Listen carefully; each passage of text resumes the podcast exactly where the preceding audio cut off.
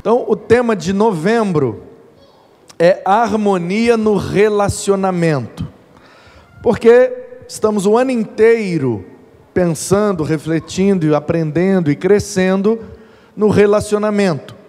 Então, cada mês tem uma ênfase que vem daquele mês. Então, o mês de novembro é o mês da música.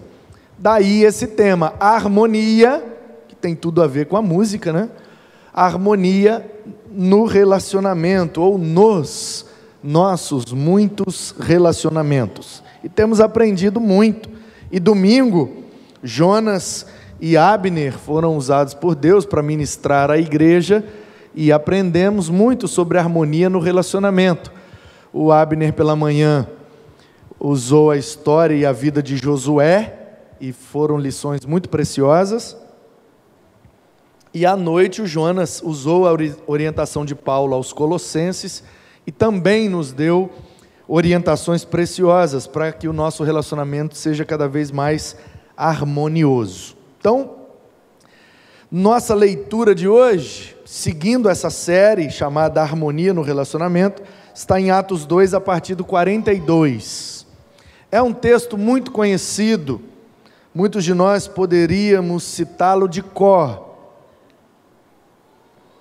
Mas é um texto que vale a pena revisitar. Todo ano, pelo menos uma vez no ano, a gente tem que revisitar esse texto, esse trecho, essa passagem da Bíblia, logo depois do derramamento do Espírito Santo, aqueles homens e mulheres foram cheios do Espírito e começaram a viver algo extraordinário, nunca antes vivido ou experimentado pelo povo de Deus, que é o fato de que agora Deus estava habitando nos crentes.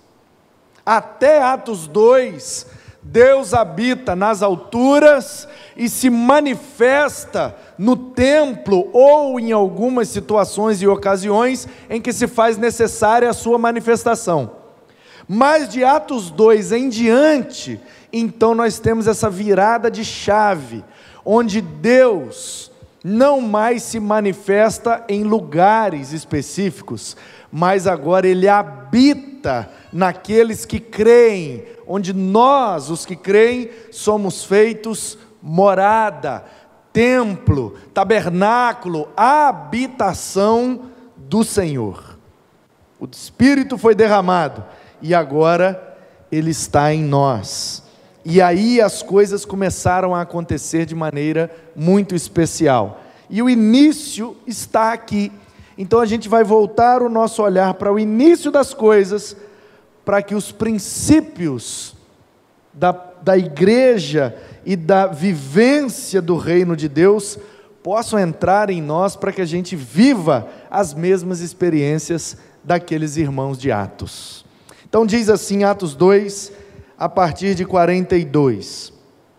E perseveravam na doutrina dos apóstolos e na comunhão, no partir do pão e nas orações. Em cada alma havia temor, e muitos prodígios e sinais eram feitos por meio dos apóstolos. Todos os que criam estavam juntos e tinham tudo em comum vendiam as suas propriedades e bens, distribuindo o produto entre todos, à medida que alguém tinha necessidade. Diariamente, perseveravam unânimes no templo, partiam pão de casa em casa e tomavam suas refeições com alegria e singeleza de coração louvando a Deus e contando com a simpatia de todo o povo. Enquanto isso, o Senhor lhes acrescentava, dia a dia, os que iam sendo salvos. Amém. Que momento especial viveu esse, esse povo, né? Que momento extraordinário. Povo que perseverava, o povo que aprendia a doutrina com os apóstolos, povo que tinha comunhão, povo que comia junto, orava junto, estava junto de casa em casa, mas sem deixar de ir ao templo, iam ao templo sem deixar de ir de casa em casa, e viveram sinais, prodígios, maravilhas, coisas extraordinárias aconteciam, e o resultado dessa situação especial é que Deus ia acrescentando salvos à igreja todos os dias. Eu não sei você, mas o meu sonho é viver igreja desse jeito aqui. Eu não sei se a gente fizer tudo desse jeito, teremos os mesmos resultados. Mas ainda que os resultados não sejam os mesmos, o meu sonho é viver uma igreja desse jeito aqui. Não é fácil. Mas a gente precisa continuar tentando, persistindo e avançando, olhando para essa referência e nos moldando, para não nos afastarmos muito disso aqui que é o ideal de igreja em todos os tempos. Então veja bem, nesse tempo que a gente vive, temos algumas características. E uma das características é o hedonismo. O que é que significa isso?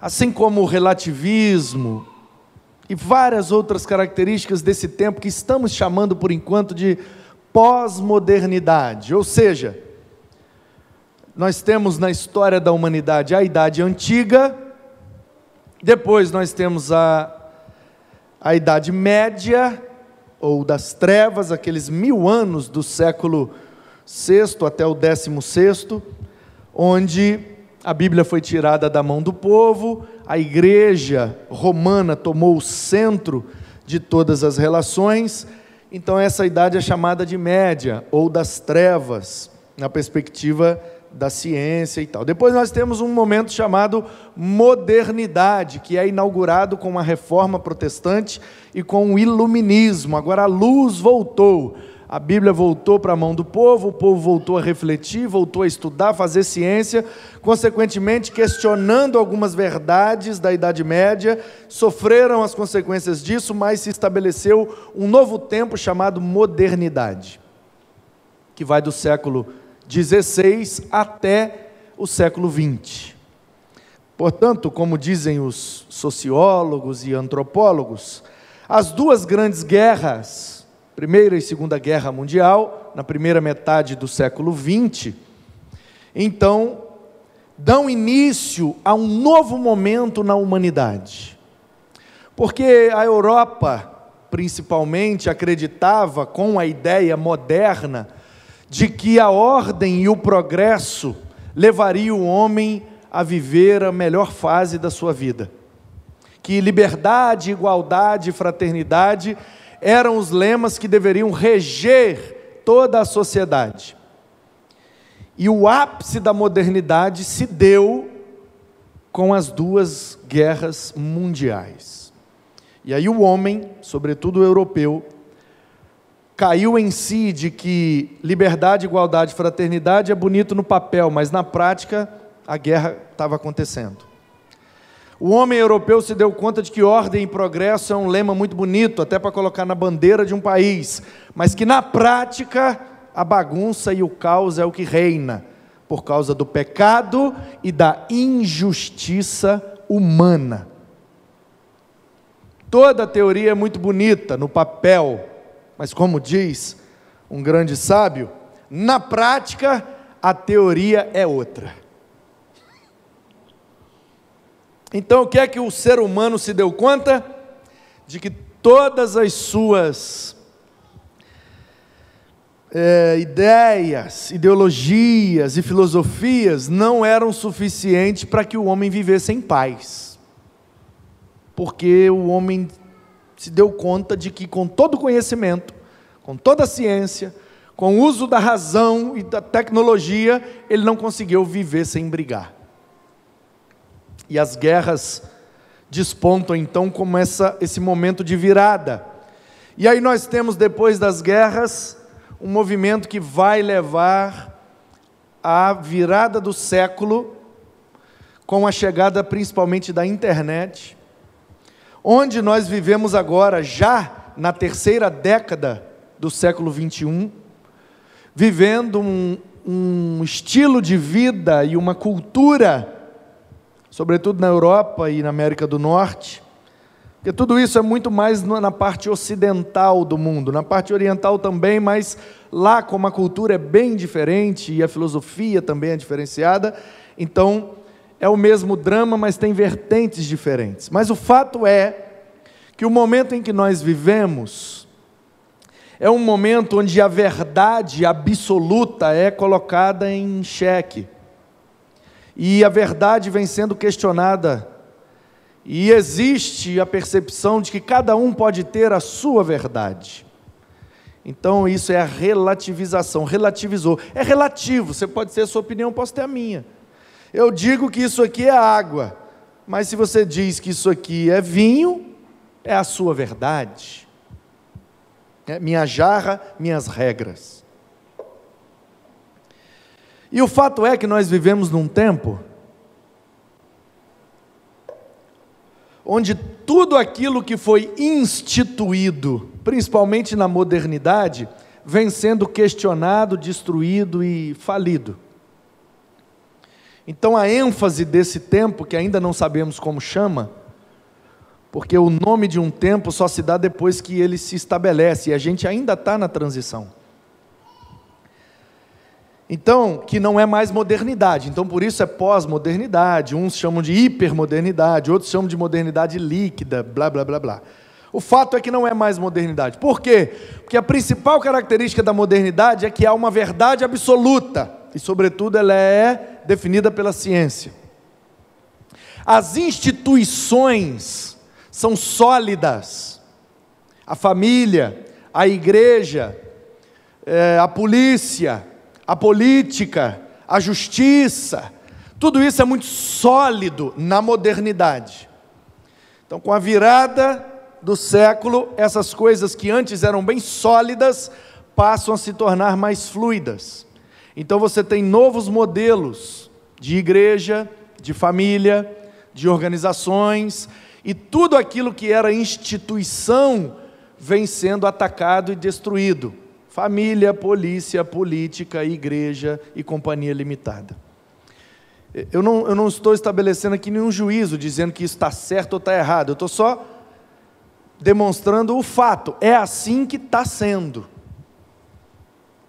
E aí, nesse tempo, por conta dessas características, além do relativismo, tem essa questão do hedonismo, que é uma, uma compreensão, claro, dos gregos, né?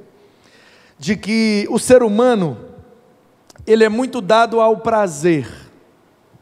Então ele busca, e em cada tempo isso se manifestou de uma forma. Então a compreensão é: o ser humano vai o tempo inteiro buscar o prazer e fugir da dor. Então, os estudiosos dizem assim: em todos os momentos da humanidade, na igreja antiga, na idade antiga, na idade média, na idade moderna, ou agora, na idade pós-moderna, o homem buscou o prazer e fugiu da dor. Só que ele nunca buscou tanto o prazer e nunca fugiu tanto da dor como nos últimos dias. Evidência disso a quantidade de farmácias espalhadas em nossas cidades. Como é que os, a geração moderna, os nossos avós ou bisavós, chamados baby boomers, a turma que nasceu no tempo da guerra, quem nasceu de 1910 até 1950 ali são os baby boomers. Nascidos, eram bebês no tempo da guerra. Tempo de recessão, tempo de pobreza, tempo de dificuldade características que marcaram aquele tempo. Então, eles Como que eles resolviam o problema da dor de cabeça, por exemplo? Como que meu avô, quando tinha minha idade e sentia dor de cabeça, o que é que ele fazia? Lidava com a dor, tomava um banho, comia alguma coisa, no máximo fazia um chá de uma planta que prometia aliviar. Como é que a nossa geração lida com a dor de cabeça? Uma cartela de Dorflex. Aleluia.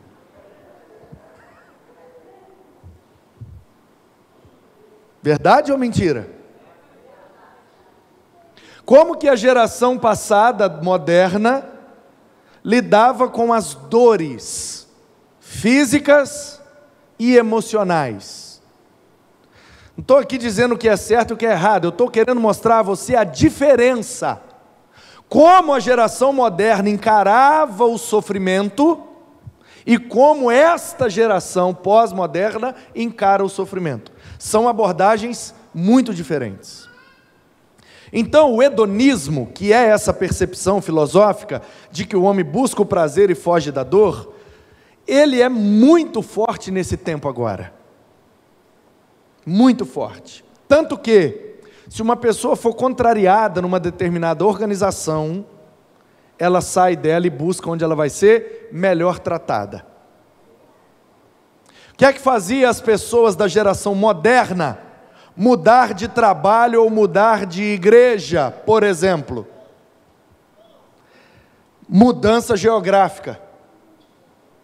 Se eu mudar de cidade, aí eu tenho que mudar de trabalho e tenho que mudar de igreja. Mas caso contrário, se eu não tiver uma oportunidade melhor, eu vou aposentar ou morrer nesse emprego a média de tempo num determinado emprego era altíssima. As pessoas entravam numa empresa e aposentavam nela, isso era normal, comum. As pessoas entravam numa igreja e morriam nela, convictas daquela declaração doutrinária, daquele corpo doutrinário, daquele estilo litúrgico. As pessoas eram fiéis às bandeiras, às denominações, às organizações. Eu sou dessa igreja, vou morrer nela. Nada me tira. Mas o pastor errou. Problema do pastor, estou agarrado aqui na minha denominação. Mas o povo está falando mal de você, pode falar quanto for, Jesus também sofreu, estou agarrado aqui, daqui eu não saio, ninguém me tira. Como é que a geração pós-moderna lida hoje com essas questões? Eu estou no emprego, não está bom para mim? Tchau, não nasci para ser humilhado. E a média de tempo no emprego, pasmem, é de sete meses. Nos últimos dez anos. Se você relaciona mais de perto com as pessoas, você sabe que nos últimos cinco anos, elas, se são pós-modernas, se elas têm de 25 anos para baixo, ou seja, uma geração que já nasceu no advento da internet, isso aqui não é uma crítica nem uma exortação, é constatação de um fato. Se você convive com pessoas que têm até 26 anos de idade, e você se relaciona com elas, você sabe que nos últimos cinco anos elas já trocaram de emprego umas três vezes, às vezes mais. Ah, por causa da oferta de emprego. Não, aumentou a oferta. O que diminuiu foi a sensação de solidez. Eu tenho que estar empregado. A nova geração já pensa: eu tenho não, estarei se eu precisar. Se eu não precisar, eu não preciso de emprego. Eu ganho dinheiro de outra forma, de outro jeito. Então, coisas como casa própria, carro próprio e poupança eram ideais de vida na modernidade. A geração moderna vivia para ter a sua casa própria, o seu carro próprio e a sua poupança para deixar para a próxima geração. A geração pós-moderna, ou seja, os meninos que têm hoje até 20, 21 anos, eles não se preocupam mais. Não é mais um ideal de vida ter casa própria, carro próprio e poupança. Por quê? Porque tem investimento que rende mais do que poupança. Eu tenho Uber, não preciso ter o carro. E o que eu pago de aluguel, no final das contas, vai ser mais barato do que o que eu vou pagar para ter uma casa própria, fora a despesa que eu vou ter de manutenção e de impostos. Portanto, a compra de carros próprios vai diminuindo cada vez mais. E a oferta de aluguel de imóvel e de carros vai subindo cada vez mais. Uma mudança de comportamento que nós precisamos estar atentos, que ela está acontecendo. Então as pessoas não têm mais aquele ideal de vida de passar num concurso para trabalhar num determinado lugar o resto da vida. Eu não. Eu entro aqui, trabalho junto meu dinheiro e vou fazer minha viagem dos sonhos. Então a geração pós-moderna, ela está muito preocupada com o prazer das coisas. Que prazer eu tenho de trabalhar 30 anos na mesma empresa, na mesma mesa, com o mesmo computador, com os mesmos papel, com o mesmo chefe, com o mesmo. É Deus me livre, eles dizem assim. Eu vou lá, trabalho, junto meu dinheiro e vou fazer meu mochilão na Europa. Um dos conteúdos no YouTube que atualmente fazem mais sucesso são os meninos brasileiros que estão rodando o mundo com a mochila nas costas, fazendo vídeo todo dia, mostrando como é que é viver ao longo do mundo, trabalhando com o que dá. O cara entrou num supermercado em Londres e comprou um, um fardo de água e foi num parque em Londres e começou a vender água. Ele pagou 90 centavos de euro num fardo e vendeu por um euro cada água. Então ele gastou 90 centavos e arrecadou 12 euros. Aí ele foi lá e comprou mais uma, ele vendeu três fardos em duas horas, ele arrecadou 30 euros, que foi suficiente para ele pegar um trem e ir para a França fazer turismo. E o que vai ser lá da França? Chegar lá eu vejo. Eu vendo bala, eu vendo água, eu faço um malabarismo no sinal, com dois euros eu consigo almoçar e jantar. Para que, que eu quero mais do que isso? Milhões e milhões de views. E se você ler os comentários, a maioria tem menos de 20 anos dizendo: meu sonho, meu sonho, tudo que eu queria na vida, ai, quem dera, muito top, uhul. O tempo mudou, a cultura mudou, e a gente precisa dar uma resposta a isso. Então, como o momento é a busca pelo prazer, uma das coisas que dá prazer ao ser humano, inclusive para alguns é o que dá mais prazer, é receber elogios. Portanto, há, nesse viés do hedonismo, uma incessante busca pela perfeição, sobretudo estética e física.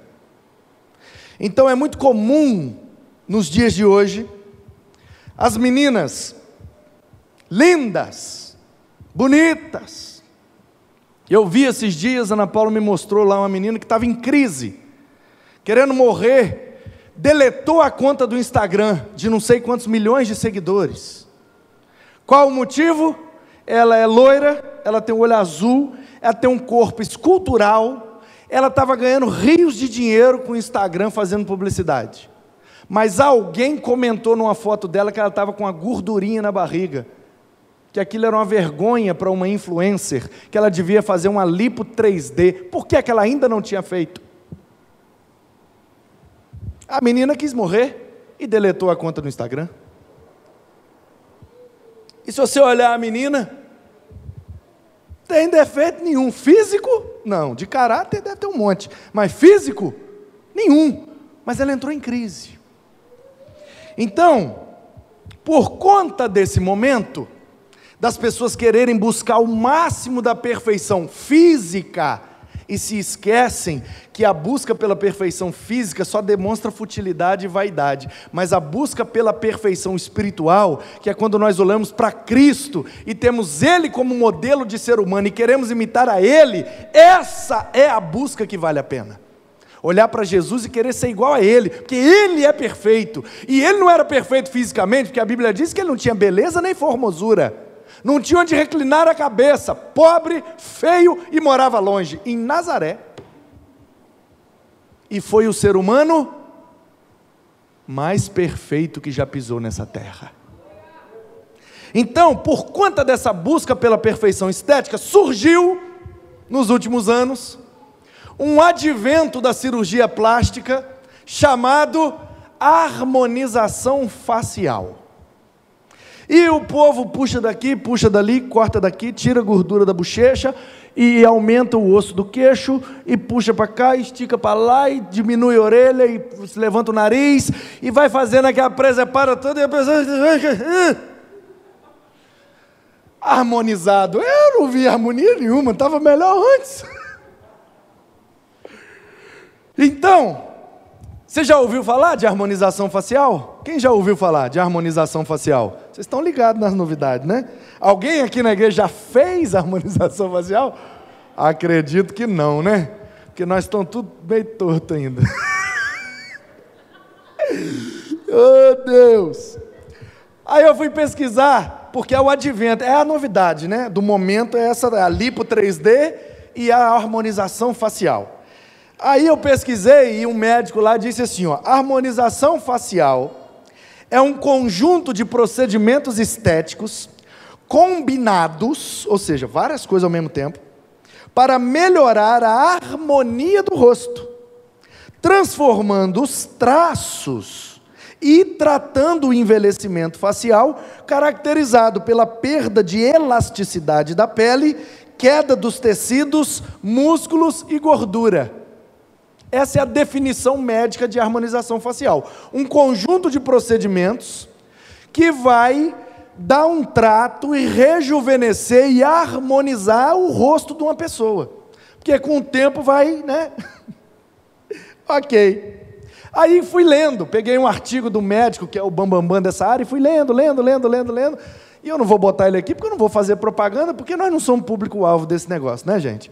Então, o que, é que eu descobri na leitura? Que tem um negócio no rosto que, que essa galera busca que chama simetria. Então, a simetria do rosto é o principal parâmetro e objetivo da harmonização facial. Ou seja, qual é a distância da minha orelha até o meu nariz do lado de cá? Aí o cara vai e mede. Aí ele vai e mede para o lado de cá. Aí, se aqui deu uma metragem, aqui deu outra metragem, meu rosto está assimétrico. Então a cirurgia vai buscar, ou chega meu nariz para cá, lá, ou, ah, puxa daqui, empurra dali, para ficar simétrico, ou seja, com a mesma medida. Então parte o rosto da pessoa no meio, eu nem sabia que existia isso, gente.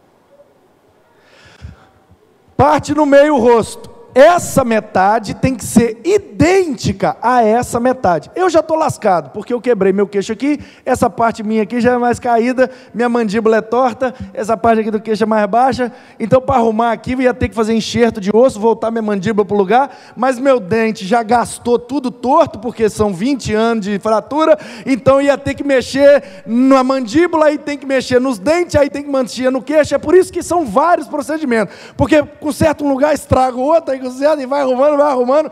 Gente, a média de preço de uma harmonização facial é em torno de 30 a 50 mil reais. Não, fala a verdade, o negócio desse assusta a gente, né? Mas está e está mais comum do que a gente pensa. E eu falei, gente, então peraí. Então quer dizer que o foco do negócio Claro que tem vários motivos e várias né, perspectivas, mas o principal objetivo é buscar a tal da simetria no rosto da pessoa. E eles dizem que quanto mais simétrico um rosto, mais a outra pessoa acha bonito. E aí eles pegaram o rosto do Brad Pitt, pegaram o rosto do Leonardo DiCaprio, pegaram o rosto da Gisele Bündchen e mediram, e aí eles descobriram, o rosto dessa turma que a gente acha bonito é igualzinho de um lado e do outro, eles são simétricos.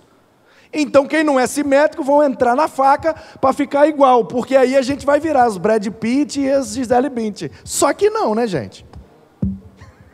Vira tudo uns uns negócios meio boneco da estrela. É muito esquisito esse negócio. Eu não consegui gostar disso, não. Vocês me desculpem.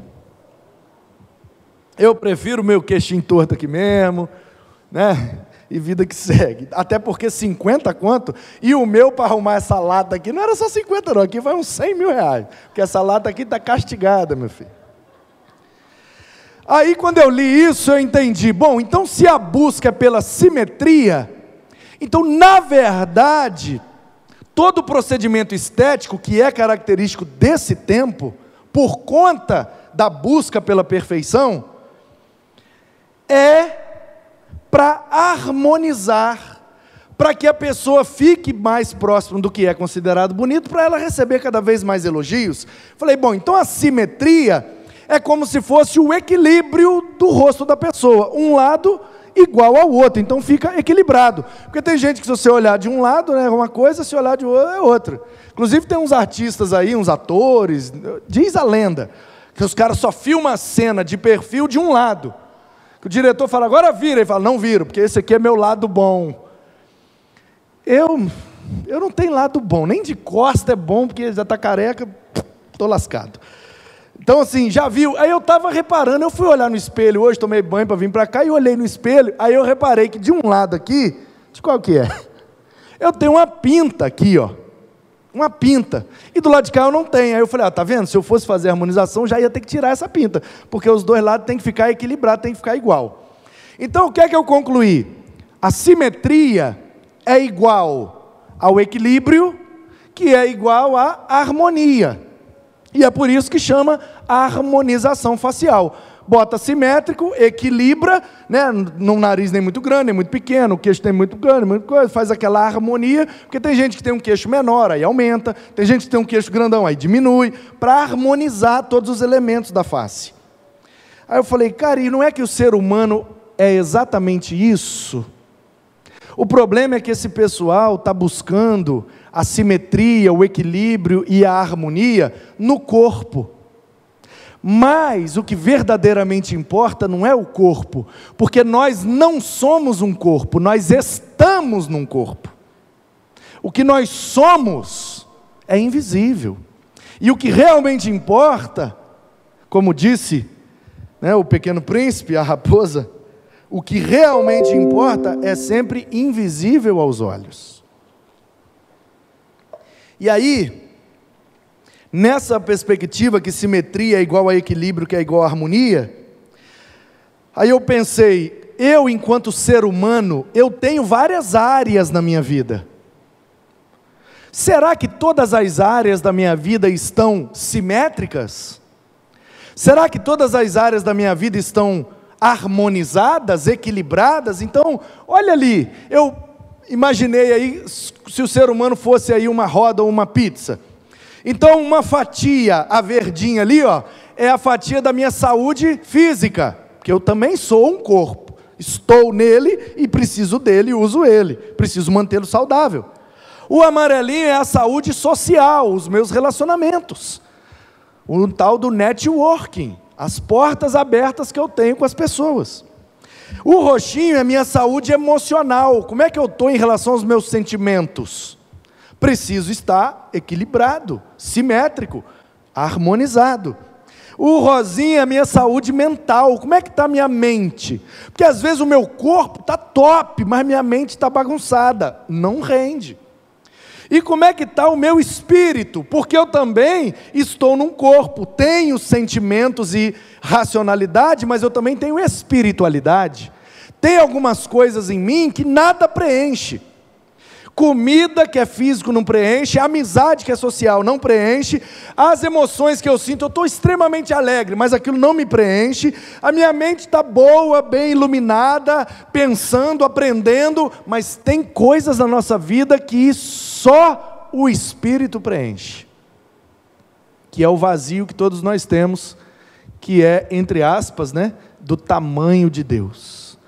Aspas, porque Deus não tem tamanho, né, gente? Ele é eterno e infinito. E a minha saúde profissional, aquilo que eu faço para viver, o meu ofício do dia a dia, a maneira como eu exerço o meu serviço na sociedade. Então, são seis áreas aí da minha vida que eu poderia olhar para essa roda e, e pensar. Cada fatia dessa, o ideal para que eu esteja em harmonia é que cada fatia tenha o mesmo tamanho a mesma importância, e de minha parte, o mesmo investimento. E aí eu fui olhando e percebendo, é, realmente, tem áreas da minha vida que eu estou dando mais atenção, tem outra que eu estou dando menos. Tem área que eu estou gastando muita energia e tem outra que eu não estou gastando energia nenhuma. Se minha vida fosse essa roda aí, essa pizza, as fatias não estariam todas do mesmo tamanho. E aí eu percebi que eu preciso fazer e mudar algumas coisas, alguns hábitos para ficar cada vez mais equilibrado. E aí, quando eu cheguei nesse ponto da reflexão, eu falei, e como crente, como discípulo de Cristo, a área que eu mais preciso me importar, as outras são todas importantes, mas a, a essencial, a primordial é minha área espiritual. E aí eu falei, então eu preciso, assim como o povo está buscando harmonização facial, corporal, física, eu preciso, como crente, ter uma orientação da palavra de Deus para eu buscar a minha harmonização espiritual. Então, por isso que o título dessa mensagem é Em Busca da Harmonização Espiritual. Como é que a gente fica espiritualmente harmonioso, equilibrado, simétrico? E esse texto me mostrou exatamente o que eu preciso. Então, Precisamos equilibrar nossa espiritualidade, harmonizar nosso relacionamento com Deus, com a criação e com as pessoas à nossa volta. E isso tem que ser equilibrado. Ah, eu me relaciono muito com Deus, mas eu destruo a natureza e bato nas pessoas. Está desequilibrado. Ah, eu me dou muito bem com as pessoas, mas eu não quero saber de Deus. E estou fazendo desmatamento está desequilibrado. Não, eu sou um amante da natureza, eu defendo os animais, a floresta, os mares, os rios, e eu oro todo dia, mas eu não me dou bem com ninguém que eu convivo. Percebe? São três áreas: meu relacionamento com Deus, com a criação de Deus e com as pessoas que são imagem de Deus que estão à minha volta. Isso precisa estar equilibrado, senão vai cair, vai dá ruim. Então, como que a gente pode fazer isso? E aí, voltando para o texto, Atos 2, de 42 a 47, em primeiro lugar, eu vi aqui que precisamos ter equilíbrio entre conhecimento e relacionamento. Essa é a primeira área. Primeira coisa que a gente tem que fazer: equilibrar o conhecimento e o relacionamento. De onde saiu esse primeiro ponto? do versículo 42. Diz o texto: E perseveravam na doutrina, no conhecimento, naquilo que eles aprendiam dos apóstolos. Mas não só na doutrina, mas também na comunhão. Ou seja, eles aprendiam, é hora de aprender, vamos aprender o máximo possível. Agora acabou a aula, é hora de conviver. Então vamos ter comunhão o melhor possível. Eles tinham equilíbrio, porque às vezes para nós é o que falta. A gente tem muito conhecimento e pouco convívio, ou a gente tem muito convívio e pouco conhecimento. E às vezes o conhecimento se torna empecilho para o convívio. Eu já ouvi de gente que diz assim: "Ah, eu não vou naquele lugar não, aquele povo fala sempre a mesma coisa, eu já sei, já sei tudo que eles falam lá, não preciso ir lá não". Percebe? O conhecimento cresceu demais, o convívio ficou para trás. Esse cara está desequilibrado, daqui a pouco ele vai ter um problema. E eu já vi gente que diz assim: que mané estudar, aprender, crescer, nada. Eu quero é ser da turma do fundão, amigo de todo mundo, que participa de tudo, e estamos nessa para curtir. Negócio de aprender, eu não gosto de negócio de estudar, não, isso não é comigo, não. Muita comunhão e pouco conhecimento. Nenhum extremo, nem outro, gente. O negócio é harmonização espiritual. Então nós vamos ter conhecimento na medida em que teremos relacionamento. Um não pode prejudicar o outro, eles têm que se ajudar para a gente crescer equilibrado. Amém? Que isso, gente? Tem alguém aí? Segundo, equilíbrio entre o que é material e o que é espiritual. De onde saiu essa ideia? Do versículo. E perseveravam na doutrina dos apóstolos, na comunhão e no partir do pão e nas orações. Tem que ter pão, tem. Ah, mas Jesus disse que nem só de pão vive o homem. Exatamente, nem só significa de pão também. De pão e oração. Era o que tinha na igreja primitiva. O equilíbrio. O cara chegou, tá mal no espírito, ora por ele. O cara chegou, tá com o estômago roncando, dá um pedaço de pão para ele. Porque orar pelo estômago não vai parar de roncar, tem que dar o pão. Então, às vezes, a fome da pessoa é fome de pão de farinha. Nós temos que dar comida, tem que ter o material, tem que ter o pão, faz parte também. Mas às vezes a fome da pessoa não é de pão, ela sai de um churrasco, comeu picanha, nem aguenta ver comida na frente mas ela não consegue parar de chorar. Por quê? Porque ela tem um vazio que não é no estômago, é na alma. Aí sim a gente vai, através da nossa espiritualidade, dar o pão da vida, que é Jesus que mata a fome das nossas almas. Então é o pão e a oração. Ai, pastor, estou morrendo de fome, tá? Eu vou orar por você. Não resolve, gente. Ai, pastor, eu estou com uma angústia aqui no meu peito, que eu não sei o que está acontecendo. Não, come um pedaço de pão aqui que vai passar. É, às vezes, como igreja, nós estamos respondendo perguntas que ninguém está fazendo, gente. Às vezes nós estamos oferecendo coisas que ninguém está precisando. A pessoa está morrendo de sede. Sede. Ela comeu um pratão de comida, uma feijoada. Mas a feijoada estava muito salgada, erraram a mão no tempero. E ela comeu aquela feijoada salgada, salgada, salgada. E ela está morrendo de sede. Aí a gente chega com um quilo de farinha e fala: aqui, ó, toma aí para te ajudar, te abençoar. Jesus mandou entregar para você. A pessoa fala: maneira a farinha, mas eu estou é com sede. Se eu botar uma farinha aqui agora, é aí que eu vou morrer entalado. Eu já não estou aguentando mais de tanto sal que eu comi na feijoada. Estou por aqui de feijão, de linguiça, de paio, de porco, e você me dá um quilo de farinha. O que eu vou fazer com essa farinha? Então, sabe, queridos, às vezes a gente tem que parar e começar a se fazer algumas perguntas. É, esse pão que eu estou oferecendo aqui, a pessoa realmente está precisando disso? Ou eu estou fazendo isso só para aplacar minha consciência? Digo, não, eu estou fazendo alguma coisa. Olha como eu sou bom, olha como eu sou crente, olha como eu faço ação social, olha como eu ajudo as pessoas. Aí a gente está dando remédio de dor de cabeça para quem está com dor no joelho. Não resolve. Então, o que é que tem que fazer? Buscar o equilíbrio. Então, onde que dói? Ah, dói no joelho.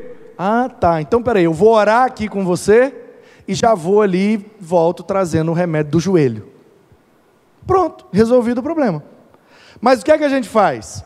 Não, porque durante muitos anos nós distribuímos remédio de dor de cabeça e isso deu muito certo, João. Então vamos comprar um carregamento de dor de cabeça e vamos sair distribuindo. Aí quando a gente vai, os caras falam: não, mas agora a dor de cabeça nós não temos mais, agora a dor é de barriga. Aí nós estamos gastando dinheiro, recurso, energia, trabalho, serviço e não estamos sendo eficientes. A igreja primitiva era eficiente, por quê? Porque ela dava exatamente o que as pessoas precisavam. Quer comida, tem pão. Tá? Quer converter? Tem oração. Vem para cá. Uma coisa é uma coisa, outra coisa é outra coisa. Elas não são substituíveis. Então, em terceiro lugar, nós precisamos equilibrar o natural e o sobrenatural. Olha o texto. Em cada alma havia temor, e muitos prodígios e sinais eram feitos por meio dos apóstolos. Então, o que é que nós podemos fazer em termos naturais? Eu posso temer a Deus, eu posso obedecer a Deus, eu posso ter comunhão com os irmãos, eu posso, tudo que a gente faz aqui no primeiro andar é natural, mas algumas coisas é lá no segundo andar, é sobrenatural. Então a gente precisa equilibrar, porque às vezes a gente faz muito no natural e experimenta pouco do sobrenatural. Ou a gente busca muito sobrenatural e quando chega no natural, a gente não cresceu nada. É, é alguém que ora para curar os outros, mas dentro de casa tem um monte de gente doente. Percebe? Coisas que eu faço no sobrenatural, coisas que eu busco no sobrenatural e deixo de buscar no natural. Faço muito uma coisa, eu oro, eu busco, eu jejuo, nananã, nananã, mas aí eu esqueci, esqueci de estudar, esqueci de comer, esqueci de. E aí no natural eu vou ficando desequilibrado. Então a igreja primitiva ela era equilibrada. Na medida em que aumentava o temor, aumentavam os sinais. Cresce tudo junto, o natural e o sobrenatural. Em quarto lugar, a igreja primitiva nos ensina a termos equilíbrio entre fé união e comunidade. Que isso também é problemático às vezes. Olha o texto 44. Todos os que criam estavam juntos e tinham tudo em comum. Os que criam fé estavam juntos, união, e tinham tudo em comum, participavam de uma comunidade de pessoas. Então, não adianta exercer muita fé, pouca união e zero comunidade. Não adianta ter muita comunidade, eu participo de tudo, eu frequento tudo, eu vou em tudo, mas na hora da união eu não quero me comprometer, porque eu acabo não conseguindo crer de fato. Então são áreas que elas estão intimamente ligadas. É por isso que a igreja primitiva acontecia e dava o resultado, porque todas as áreas estavam equilibradas. Na medida que as pessoas iam crendo, elas iam se unindo e vivendo juntas. Era isso que produz o poder que o Espírito Santo operava naquele tempo. Em quinto lugar, Precisamos ter harmonia entre os recursos e a generosidade. Às vezes a gente tem muito recurso e pouca generosidade, não resolve. Às vezes a gente tem muita generosidade e pouco recurso. Como é que pode acontecer? Simples. Como é que é isso na prática? O cara foi promovido, o cara é, tem um bom emprego, o cara conseguiu, uma, saiu lá um negócio na justiça, ele recebeu um dinheirão, mas ele é pão duro. Então a comunidade continua passando necessidade. Ou o outro cara que é extremamente generoso, mas falta a ele o recurso. Então ele fez um servicinho ali, ganhou 200 reais. Em vez dele fazer uma feira, comprar um negócio e tal, pegar os 20 dele, jogar ali, tamo junto, e pagar as continhas dele e tal, não. Ele vem num culto, se empolga e dá os 200. Aí quando ele chega depois do culto em casa, não tem nada para comer. Aí ele, ai meu Deus, e agora? Entendeu? Então, qual é o ideal, gente? O ideal é a harmonização, é o equilíbrio, é a simetria. Eu vou ser generoso na medida em que tenho os recursos. E eu não vou deixar nem o recurso nem a generosidade desequilibrar. À medida que Deus for me dando recurso, oh, eu vou aumentando minha generosidade. E a ideia é que cresça tudo junto. E esse é o que realmente, geralmente, acaba acontecendo. Olha o que diz o 45 vendiam as suas propriedades e bens, distribuindo o produto entre todos. Olha como eles eram generosos, vendia tudo e entregava para a comunidade. Tá, mas não entregava de qualquer jeito. À medida que alguém tinha necessidade. Tem a necessidade? Vamos fazer. Não tem a necessidade? Vamos guardar. Porque às vezes a gente fica fazendo sem necessidade, aí esgota o recurso. Aí na hora que precisa, não tem mais. Quem está entendendo, diz um amém aí. Meu Deus, vocês estão. Vamos acabar logo com isso. Sexto, constância e sinceridade. Constância e sinceridade. Duas coisas que, se não estiver equilibrado, dá problema na igreja. Por quê? Muita sinceridade gera pouca constância. E é muito constante, mas pouco sincero. Participa de tudo, vai em tudo, está em tudo, mas nunca está de coração, nunca está entregue de corpo e alma 100%. Olha o que diz o 46. Diariamente, ou seja, todos os dias diariamente. Olha a constância desse povo. Eles não eram crentes só no domingo, eles não eram crentes só na quinta-feira, eles não eram crentes só na hora da oração, dos homens, das mulheres. Da... Não, eles eram todos os dias. Olha a constância desse povo. E o que, que acontecia? Perseveravam unânimes no templo, partindo o pão de casa em casa e tomavam suas refeições com alegria e singeleza de coração. Faziam com alegria, fazia porque queria fazer, fazia satisfeito, estou fazendo isso e está muito bom. Porque não adianta a pessoa ter constância, participar de tudo, ir em tudo, estar tá de corpo presente em tudo, se não botar o coração na coisa. E também não adianta ter muito coração, muita alegria, muita entrega e, e um dia só e depois nunca mais ir. Muito coração e pouca constância, está errado. Muita constância e pouco, está errado também. Qual é o ideal? O equilíbrio. Porque eu conheço gente dos dois extremos. Gente que quando empolga, sai da reta. Mano.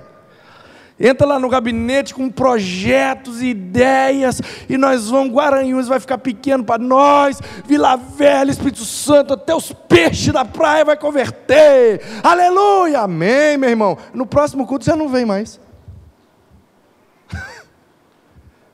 Aí chama para uma reunião, já não quer mais aí empolgou e nananá, e lalala, e depois já não quer mais. Muito coração e pouca constância. E tem gente que é constante, está sempre aqui, está sentadinho ali, está indo ali, todo mês vem aqui e participa, está na EBD, e está está na oração, e está no PG, e tá, tá, tá, tá, mas nunca está entregue 100%. Entendeu? Parece que está cumprindo tabela. É constante, mas não bota o coração. Também não é o ideal. Em sétimo, adoração, olha o equilíbrio. Adoração. Como crentes somos todos adoradores, beleza, mas tem três esferas que a gente adora. E elas precisam estar equilibradas. Adoração individual, eu e Deus. Adoração familiar, dentro da minha casa e adoração comunitária, quando eu estou junto com os irmãos. Olha o que diz aí, ó. Diariamente perseveravam no templo e de casa em casa. Então hoje é dia de estar tá lá no templo, bora para o templo. Eles iam, perseveravam e adoravam no templo. Hoje é dia de ir na casa do fulano. Então, seja no templo, ou na casa do outro, ou na minha casa, era a adoração equilibrada o tempo todo. Dia de ir no templo, vamos todo mundo. Dia de ir na casa, só vai dois. Ou dia de ir na casa, é aniversário, diz que vai ter lá um cachorro quente. Aí vamos todo mundo na casa. Aí no dia seguinte tem culto, vem só três no culto no templo, entendeu?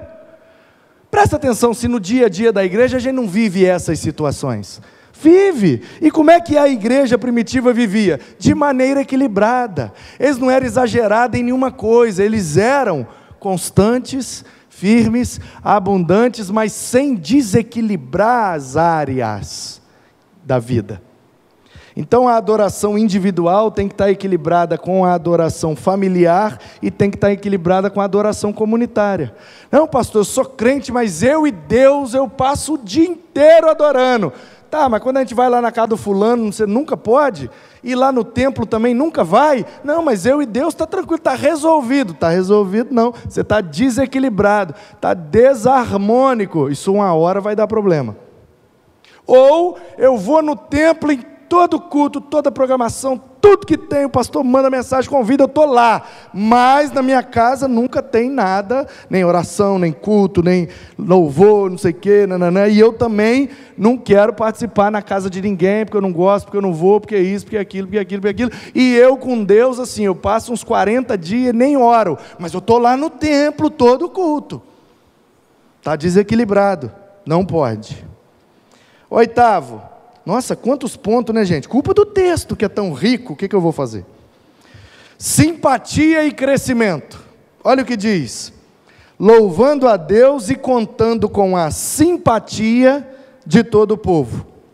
Enquanto isso, o Senhor lhes acrescentava. Olha que, que duas áreas que estão intimamente ligadas. Quando o povo olhava a igreja com simpatia, Deus acrescentava os que iam sendo salvos. O que, que é simpatia, gente? Você sabe que esse texto originalmente foi escrito em grego. Tem que repetir, tem que repetir para nós aprender. Novo Testamento foi escrito em grego. Qual o problema? Algumas palavras ao longo do tempo vão mudando o sentido original. Para nós, hoje, Simpatia é. Hum. Ih. Aí tem gente que. Eu já vi gente que interpreta assim, e não está errado, não. Se for assim, já está até bom. Não, pastor, a igreja tem que ter a simpatia, ou seja, tem que dar uma boa noite, tem que sorrir. Ei, boa noite, seja bem-vindo, que bom que você veio, Deus te abençoe, né, né, né, como é que é o seu nome? Lá, lá. Nossa, que igreja simpática, olha que é bom isso, é ótimo, quero é mais. Agora, o original aqui, sim, patos. Patos é sintoma, é sentimento. Por isso que a patologia é a ciência que estuda os sintomas das doenças, para chegar num diagnóstico.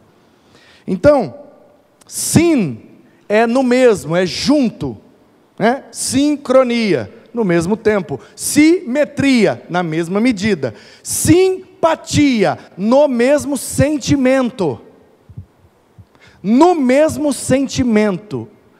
Isso foi é, é, é, exposto por Paulo com uma frase que é exatamente o significado original de simpatia. Paulo, orientando a igreja, ele disse: chorem com os que choram e sorriem com os que se alegram. Isso é simpatia, ou seja, se coloquem no mesmo sentimento deles. Então, como que é que a igreja contava com a simpatia do povo? Quando o povo ia se convertendo, ia chegando para a igreja, a igreja conseguia sentir o que eles sentiam sentir a dor deles, sentir o drama deles, sentir o vazio deles, a necessidade deles. E aí a igreja ia e supria. Eles se sentiam acolhidos, abriam seus corações, por isso eram salvos. Então, esse é o princípio. É bom a gente dar sorriso, boa noite, seja bem-vindo. Botar os meninos com as plaquinhas lá embaixo, bem-vindo, que bom que você veio. É bom, é bom, é importante, importante, faz bem, faz bem. Mas não é isso que está dizendo aqui. O que está dizendo aqui é: toda pessoa que frequentar as nossas reuniões precisa que a gente tenha sensibilidade de perceber o que ela está sentindo, para a gente abraçá-la com aquele sentimento. Ei, tudo bem? Como que é o seu nome? Você está meio tristinha hoje, hein? O que está acontecendo? Você está meio triste? Me dá um abraço aqui. Fica assim, não, menino. Ah, Jesus é bom e Deus é mais. Deixa eu pegar seu contato. Eu quero te mandar uma mensagem, te mandar amanhã uma mensagem boa para você ouvir. Que uma vez eu estava triste, eu ouvi uma música. Me dá seu contato no WhatsApp, amanhã eu vou te mandar a música. Porque quando eu estava triste, eu ouvi essa música, ah, me fez tão bem. Você pega o contato, no dia seguinte você manda a música, a pessoa dá o play, ouve a música. Poxa vida. Era isso que eu estava precisando. Aí chega no outro culto, ela está aqui, aí quando ela vai te ver, ela já vai te procurar. Ei, ah, muito obrigada, aquela música que você me mandou, nossa, me fez tão bem, muito obrigado. Abraçou, você conseguiu sentir o que eu estava sentindo, percebeu a minha necessidade, você me acolheu, supriu. Um abraço aqui, estamos junto. Vai ser acrescentada na comunhão. É difícil, gente? Não é. Por que, é que a gente não faz? Porque o pecado nos. Hum, trava para não viver essa realidade, porque o diabo sabe que o dia que a gente botar esses princípios em prática, ninguém segura a igreja. Então, revisão e conclusão. Vamos revisar? Precisamos equilibrar no conhecimento e relacionamento material e espiritual, natural e sobrenatural, fé, união e comunidade, recursos e generosidade, constância e sinceridade, adoração individual, familiar e comunitária, simpatia e crescimento. É assim, equilibrando essas áreas, que a gente, ó, acerta o nível, acelera e voa conforme a vontade de Deus. E qual é a conclusão então dessa conversa toda? A harmonia facial visa agradar aos homens. O que é que eu posso fazer no meu corpo para receber mais elogios e agradar mais os meus seguidores? A harmonia espiritual visa agradar a Deus. Se esse povo tem motivação para fazer cirurgia no corpo inteiro, porque eles querem agradar as pessoas, por que é que nós, a igreja, não teríamos motivação para fazer tudo isso e agradar o nosso Deus? Eu quero eu estou motivado. Muito mais do que esses influencers querem ficar com o corpo perfeito, eu quero ficar com a minha espiritualidade harmonizada, simétrica, equilibrada, porque só assim eu vou frutificar para a glória de Deus. Que você saia daqui nessa noite disposto, disposta a colocar esses princípios em prática, porque eles não saíram da minha cabeça. Eles saíram da essência, dos princípios da igreja primitiva. E isso funcionou naquele tempo e funciona até hoje, vai funcionar até Jesus voltar. Porque isso aqui não é método, isso aqui é princípio. Vamos viver isso e experimentar tudo que aqueles irmãos viveram. Será assim, para a glória de Deus, em nome de Jesus.